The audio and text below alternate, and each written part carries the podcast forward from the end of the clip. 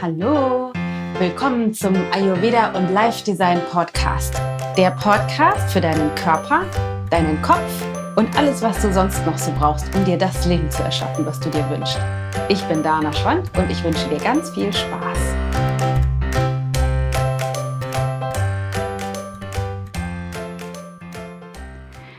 Die heutige Folge heißt, warum Ayurveda nichts mit indischem Essen zu tun hat. Und ich wollte noch mal sagen, herzlich willkommen, dass du da bist. Es ist großartig, dich wieder dabei zu haben, insbesondere bei diesem wahnsinnig wichtigen Thema, weil ich finde, Ayurveda kommt oft irgendwie schlecht weg, so in den Medien. Also es wirkt dann für viele kompliziert, ganz viele haben Vorbehalte und denken, ich muss dann irgendwie immer, immer indisch essen oder mich ständig irgendwie massieren lassen oder so. Und es gibt einfach unglaublich viele mh, mm, Gedanken zum Thema Ayurveda, die Menschen haben, die einfach gar nicht stimmen. Insbesondere, dass, wenn ich mich ayurvedisch ernähre, immer indisch essen muss. Und das stimmt natürlich überhaupt gar nicht. Und warum das so ist, also warum das nicht stimmt und was ayurvedisches Essen eigentlich tatsächlich bedeutet und was das alles mit deiner Konstitution und mit deinem Stoffwechsel zu tun hat, darüber möchte ich heute mit dir sprechen. Und dann eine kleine Ankündigung, die ich zum Schluss nochmal aufgreifen möchte. Und zwar ist heute Abend unser Webinar äh, in dem es um die fünf ayurvedischen Geheimnisse geht, die jede Diät falsch macht. Also auch ein Ernährungsthema. Heute Abend die zweite Runde. Nächste Woche, wir machen dieses, dieses Webinar ein paar Mal, damit jeder die Möglichkeit hat, teilzunehmen. Also heute Abend findet es einmal statt und nächste Woche am Mittwoch auch. Aber alles weitere dazu später. Also, lass uns direkt einsteigen. Was bedeutet eigentlich Ayurveda? Ayurveda setzt sich zusammen aus zwei Wortteilen, Ayur und Veda, und bedeutet so viel wie das Wissen oder die Weisheit über das Leben.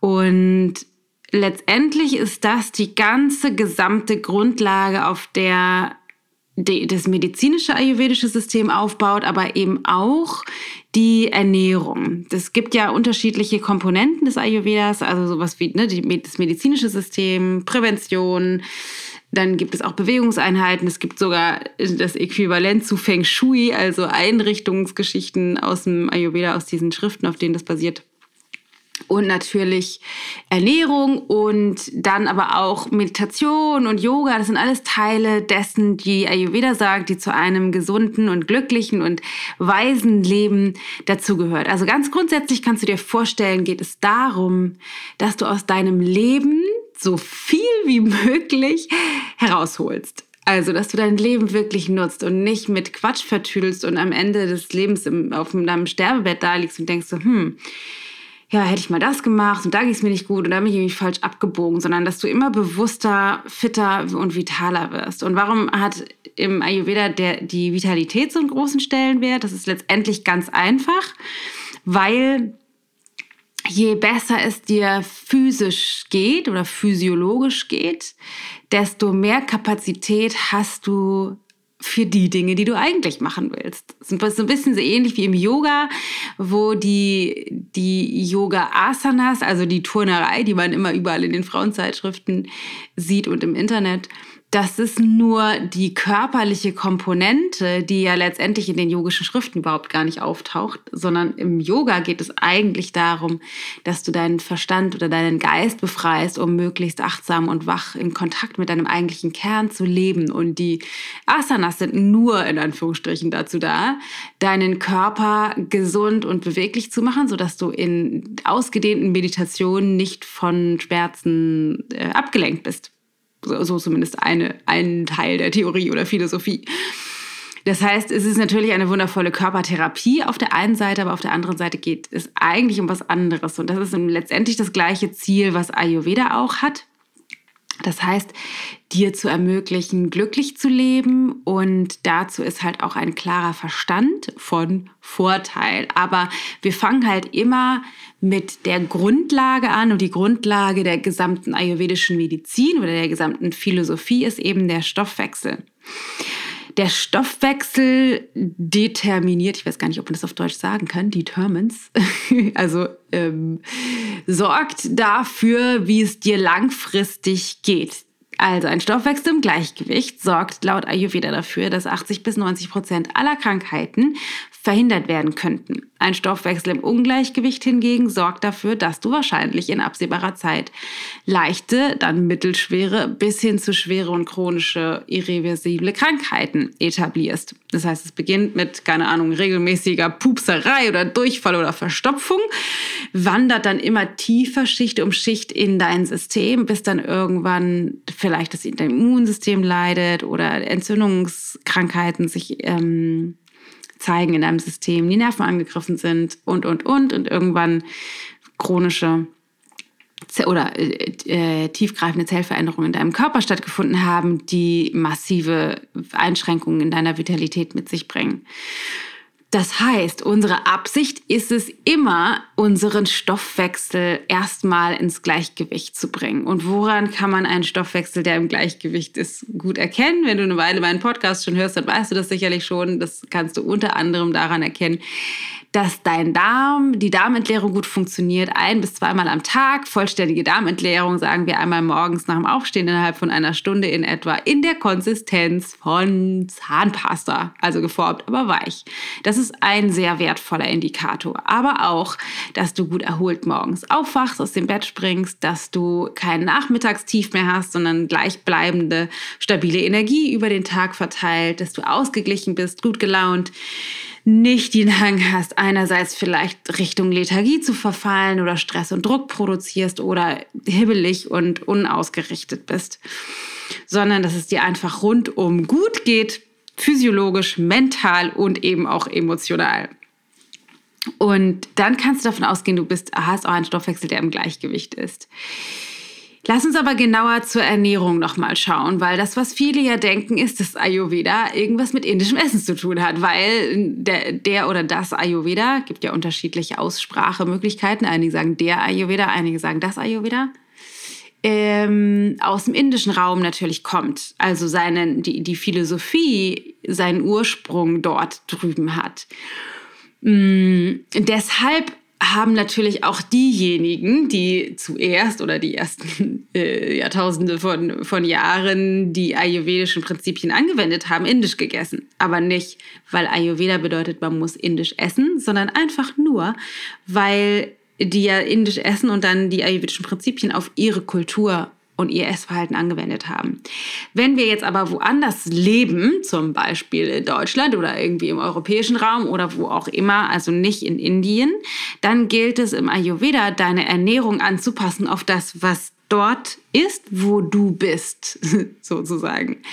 Weil es gibt eine Gesetzmäßigkeit oder eine Empfehlung aus dem Ayurveda, die funktional ist für einen Stoffwechsel im Gleichgewicht und zwar besagt das, ist regional und saisonal.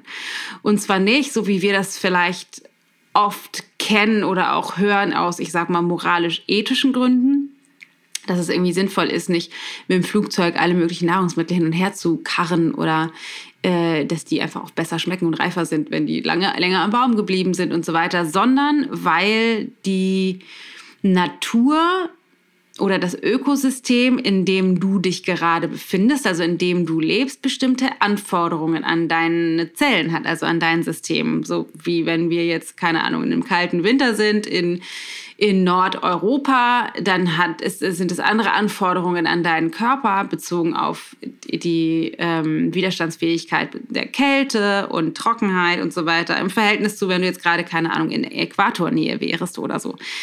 Und um diese Anforderungen des Ökosystems, in dem du dich jetzt aktuell befindest, denen gerecht werden zu können oder denen möglichst effizient begegnen zu können, ist es funktional, das zu dir zu nehmen, was die Natur in eben diesem Ökosystem gerade bereithält, weil es ist so unglaublich schlau. Die Natur stellt dir genau das zur Verfügung, was du da gerade brauchst, wo du dich gerade befindest. Das ist so schlau. Das heißt, wenn du jetzt irgendwie gerade im tiefsten Winter wärst und dann irgendwie mit dem Flugzeug in Urlaub fliegst, dann wäre es halt auch sinnvoll, wenn du die Dinge isst, die jetzt da gerade saisonal, regional sind, weil dann einfach es andere Anforderungen an deinen Körper dann dort gibt. Das heißt also, wir hier haben natürlich andere Anforderungen als in Indien das der Fall ist oder war. Und grundsätzlich geht es darum, dass du das zu dir nimmst, was funktional ist für deinen Körper. Also das eine ist sowas wie regional, saisonal, also das, was die Natur dir bereithält, wo du gerade bist. Das zweite ist, achte darauf, dass du möglichst reines Essen zu dir nimmst. Was bedeutet reines Essen?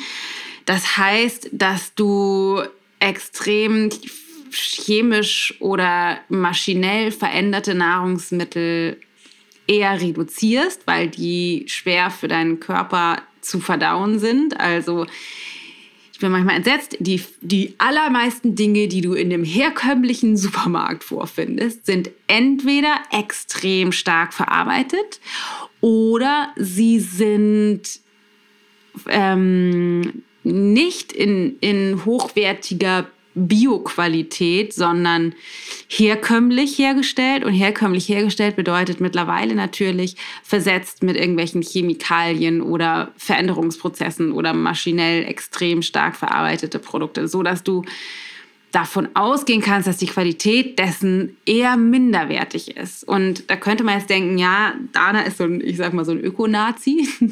also es muss alles Bio, Bio, Bio sein. Und ja, es gibt auch da natürlich eine, einen ethischen Grund, äh, den man, oder moralischen Grund, den man anführen könnte. Den will ich aber mal komplett außen vor lassen. Aber es ist tatsächlich für deine Zellen, für deinen Körper physiologisch sinnvoll, biologisch angebaute Nahrungsmittel zu dir zu nehmen. Und zwar liegt es daran, dass biologisch ja letztendlich nur bedeutet, mit möglichst wenig Veränderungen im Verhältnis dazu, wie die Natur sich das mal gedacht hat. Also keine keine Herbizide, Pestizide und so weiter, also kein, keine krasse Chemie, die wir zusätzlich zu uns nehmen, sondern einfach so, wie die Natur die Nahrungsmittel produziert. Und das ist für deinen Körper am aller, aller, aller, aller wertvollsten. Deswegen kaufe ich so gerne auf Markt ein oder äh, in unserem superschönen Bioladen, Biomarkt, Bioladen ist es eher, der selber äh, selbstständig, also halt nicht nur ein Biomarkt ist, sondern eben auch ein Bauer, der direkt hier in der Region diverse Felder hat und die Sachen selber anbaut. Das ist natürlich ist ein Traum. Also nicht nur schwer romantisch aus ethischen Gründen, sondern eben auch sensationell für unsere Zellen, wenn ich den Mais oder die Kartoffeln oder die Tomaten essen kann, an denen ich bei meinem Mittagsspaziergang gerade noch vorbeigelaufen bin. Genau, also das eine ist saisonal regional, das andere ist, ähm, dass du wirklich auch guckst, dass die relativ leicht, äh, relativ herkömmlich sind, also in einer hohen Qualität und sehr rein sind. Das ist schon ziemlich ayurvedisch. Was du dann natürlich machen möchtest, ist deinen Stoffwechsel optimieren. Und wie macht man das?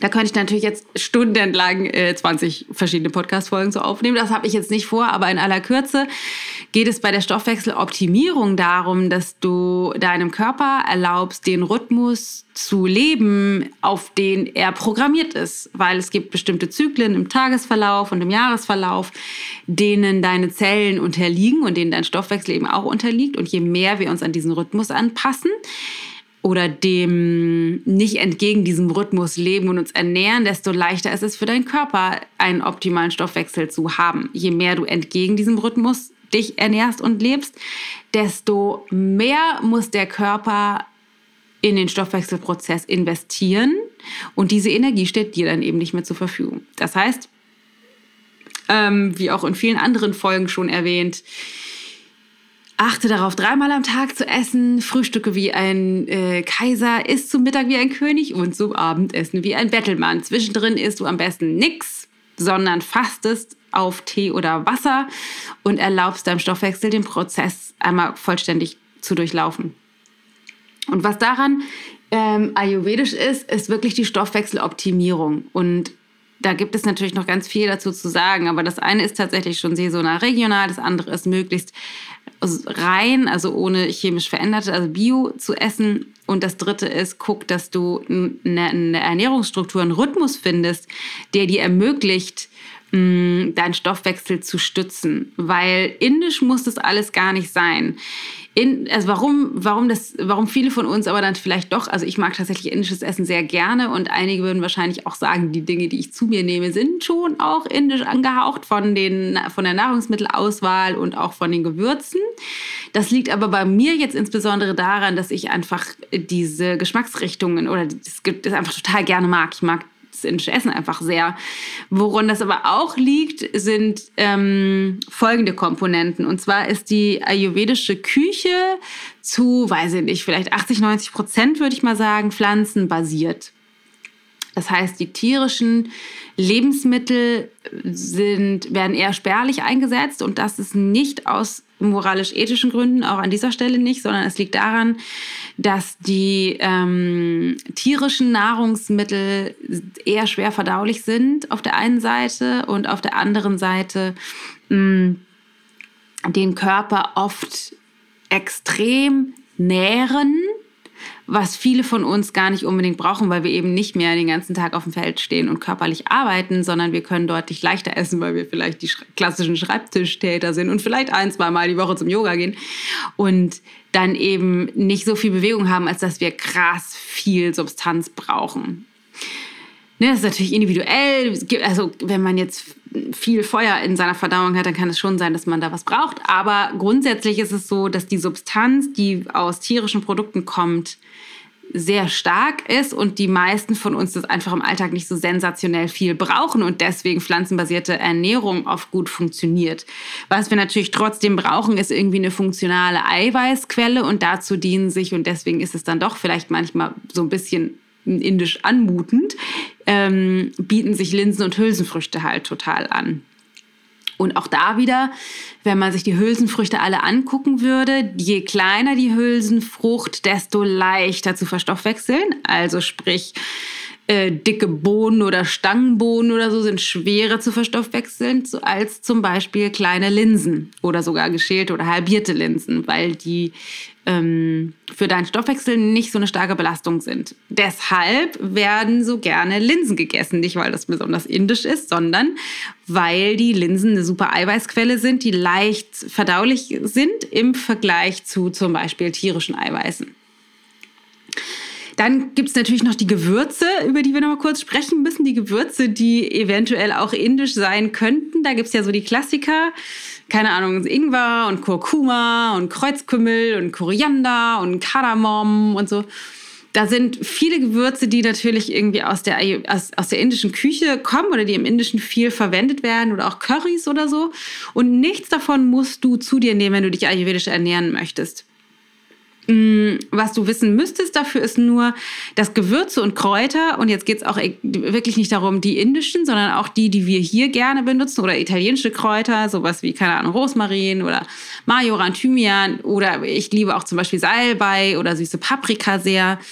Mm, ne? Oder es gibt ja auch den klassischen Schwarzkümmel, den ich zum Beispiel gar nicht mag, aber der, der auf jeden Fall bei uns ja auch gerne verwendet wird. Oder keine Ahnung, Lorbeerblätter und also gibt aber wahnsinnig viele Kräuter und Gewürze, die ganz klassisch ja auch bei Oma schon in der Küche waren. Und das sind eben auch Gewürze und Kräuter, die total gut funktionieren, laut Ayurveda, weil die Gewürze und die Kräuter sind so ein bisschen was wie die, die heimlichen Stars, äh, werden, werden sie oft genannt, die dafür sorgen, dass das Essen, was du zu dir nimmst, noch leichter verdaulich wird. Weil in der Stoffwechseloptimierung wollen wir eben immer dafür sorgen, wie ich in der letzten Folge schon gesagt habe, dass das Essen gut verdaut werden kann, gut verstoffwechselt werden kann, damit das, was du zu dir nimmst, auch tatsächlich in deinen Zellen ankommt. Und das ist letztendlich der Kern des Ayurveda. Also es muss nicht indisch sein, es müssen schon gar nicht die indischen Gewürze sein oder indisches Gemüse, sondern du kannst auch ganz klassisch, keine Ahnung, sagen wir mal ähm, Zucchini und, äh, und meinetwegen Süßkartoffel aus dem Ofen essen und dazu einen äh, Kräuterdip oder so. Also es kann komplett unabhängig sein von, von, der in, von den indischen Geschmacksrichtungen. Wenn du also kein indisches Essen magst, ist das total egal. Und wenn du denkst, okay, aber ich will ja die Eiweißquellen haben und esse deswegen trotzdem Linsen, heißt das ja noch lange nicht, dass das so klassische indische Linsengerichte sein müssen. Es gibt zum Beispiel so ganz lecker, äh, macht meine Mutter manchmal so einen äh, Salat sozusagen aus schwarzen Linsen mit, äh, jetzt im Sommer super lecker, vor allem mit Tomaten und, ähm, wie heißen die denn noch? Kapern und ein paar frischen Kräutern. Also das muss dann überhaupt nicht indisch schmecken und trotzdem hast du eine gute Eiweißquelle. Also darum geht es, dass du deinen Stoffwechsel optimierst und dass du dann rausfindest, was funktioniert gut für dein Dosha. Dosha, nochmal ganz kurz für alle, für die das neu ist, ist dein, dein Konstitutionstyp. Dosha steht auch für, ich weiß, das ist nicht die ganz fachlich korrekte Übersetzung, aber ich nenne es trotzdem gerne so, ähm, steht auch für Bioenergien. Mm, das heißt, die Elemente, aus denen alles auf dieser Welt zusammengesetzt sind, verteilt sich in unterschiedlichen ähm, Komponenten in der Natur, aber eben auch in deinem Körper. Und je nachdem, wie die Verteilung der Elemente in deinem Körper ist, ähm, hast du einen vielleicht eher schwachen oder sensiblen oder langsamen oder starken oder schnellen Stoffwechsel. Und gemessen daran, wie dein Stoffwechsel ist, möchtest du das auswählen, was du zu dir nimmst. Hast du zum Beispiel einen extrem schnellen, starken Stoffwechsel, musst du dafür sorgen, genug Substanz zu haben, damit der Körper genügend Substanz hat, mit der er arbeiten kann. Wenn du eher einen schwächlichen oder sensiblen Stoffwechsel hast, musst du natürlich vorsichtiger sein. Wenn du einen sehr langsamen Stoffwechsel hast, brauchst du grundsätzlich weniger Nahrung. Und das ist der Kern des Ayurveda, dass du rausfindest, wie funktioniert mein Stoffwechsel was bräuchte er, um ins Gleichgewicht zu kommen? Und was ist das, was Ayurveda vorschlägt, wie man das dann machen kann? Also welche Tools und Tipps gibt es? Und es hat mit indischer Ernährung überhaupt gar nichts zu tun. Aber unser Stoffwechsel ist halt eben individuell unterschiedlich zu allen anderen Menschen. Und es geht darum herauszufinden, wie ist genau meiner und wie kann ich dann Strukturen etablieren in meinem Alltag, wie kann ich das leicht integrieren, wie kann ich es auch so machen, dass es unkompliziert ist und dann mich aber eben so zu ernähren, dass es erstens köstlich lecker für mich schmeckt und da ist ja jeder Geschmack unterschiedlich und dass es optimal ist für meinen Stoffwechsel, also leicht oder schwer verdaulich oder wie auch immer du das eben gerade mit deinem Stoffwechsel brauchst. Und dass es dafür sorgt, dich immer mehr wieder ins Gleichgewicht zurückzuspielen. Das ist der Kern des Ayurveda und hat nichts, null nichts mit indischem Essen zu tun. Aber eben damit, dass du lernst, so zu leben und dich zu ernähren, wie das für deinen Stoffwechsel, da wo du jetzt gerade wohnst und lebst, optimal ist. Das ist das, was Ayurveda möchte. Ich hoffe, du kannst damit was anfangen. Und vielleicht denkst du jetzt, hm, ich würde tatsächlich gerne mal wissen, wie ist das denn bei mir mit meinem Stoffwechsel und wie kann ich das denn in meinen Alltag integrieren? Dann gibt es natürlich zwei Tipps von mir heute. Und zwar ähm, wie ich vorhin schon eingangs erwähnt habe, haben wir heute Abend und nächste Woche Mittwoch, also am 7.6. und am 13.6. abends um 19 Uhr jeweils das gleiche Webinar. Also es ist ein Webinar und wir machen das zu zwei verschiedenen Terminen, beziehungsweise haben das letzte Woche auch schon gemacht. Und das Thema ist fünf ayurvedische Geheimnisse, die die allermeisten modernen Diäten falsch machen. Also, was sind eben ganz konkrete Tools und Tipps aus dem Ayurveda, die du nutzen und umsetzen kannst? Wir sprechen über echt unterschiedlichste Dinge. Was ist der Jojo-Effekt? Wie kommt der zustande? Und warum ähm, das nicht funktioniert, Kohlenhydrate zu verteufeln? Und wir sprechen darüber, ähm, wie eben exakt die unterschiedlichen Stoffwechseltypen sind und was ein Tipp ist, mit dem du starten kannst für deine individuelle Stoffwechsel- für dein individuelles Stoffwechselsystem und wir untersuchen Nahrungsmittellisten und Verbote und warum das eben auch überhaupt nicht funktioniert. Es ist echt richtig, richtig, richtig viel drin. Das ist unser Webinar. 7.6., 13.6. Geh in die Show Notes und melde dich an. Und dann das zweite ist, man kann sich, also du kannst dich anmelden zu unserem sensationellen Ernährungs- und Selbstliebeprogramm. Weil wir haben ähm, Anfang des Jahres ein Programm entwickelt, was auch schon stattgefunden hat und ein riesengroßer Erfolg war, wo es darum geht, ayurvedische Ernährung in deinen Alltag zu integrieren.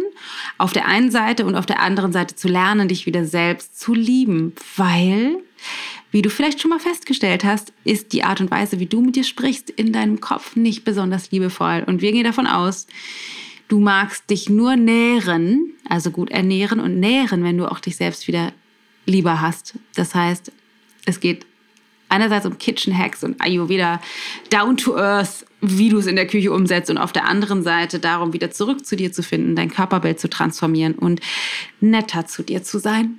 Also auch dazu alle Informationen in den Show Notes findest du einen Link. Schau mal rein, vielleicht ist ja das Webinar oder der Kurs was für dich. Ich würde mich riesig freuen, dich in dem ein oder anderen Format wiederzusehen. Ansonsten vielen Dank fürs Zuhören. Es ist toll, dich dabei zu haben. Es ist für mich echt immer ein riesengroßes Privileg, dass du das anhörst und dass du diese Zeit in dich investierst und dass du das, was ich erzähle, vielleicht sogar nutzen kannst für dich, inspirierend findest, hilfreich findest, um für dich mehr in das Leben zu finden, was du dir wünschst. Das ist für mich echt das größte, größte Privileg. Deshalb ist es auch wundervoll, wenn du Lust hättest, mm, vielleicht mir ähm, zu kommentieren unter dem Post auf Instagram oder Facebook. Ich freue mich immer riesig über Rückmeldungen oder auch, also noch, noch, noch toller, freue ich mich immer über die 5-Sterne-Bewertung bei iTunes, weil das ist etwas, was uns unendlich hilft, um den Podcast sichtbarer zu machen, um mit unserer Botschaft noch mehr Menschen zu erreichen. Also wenn du dazu Zeit und Lust hast, dann düst einmal auf iTunes, wenn du da nicht gerade schon bist Klick auf die fünf Sterne, hinterlass mir eine Nachricht. Und ich freue mich da total drauf. Und eine weitere Sache könntest du auch machen, da freue ich mich auch immer riesig drüber, wenn du gerade diesen Podcast hörst, mach einen Screenshot mit deinem Telefon, poste den auf Instagram in deiner Story und tagge uns mit ichgold. Und dann reposten wir deinen Podcast-Post. Da würde ich mich auch total drüber freuen. Lass uns connecten. Vielen, vielen Dank, dass du dabei warst. Denk daran, du bist großartig. Du hast alles, was du brauchst. Die Weisheit liegt schon in dir, in deinen Zellen. Die hast du schon mitgebracht. Du bist ein strahlendes, großartiges Wesen. Hab einen sensationell wunderschönen Tag. Satnam Baby. Deine Dana.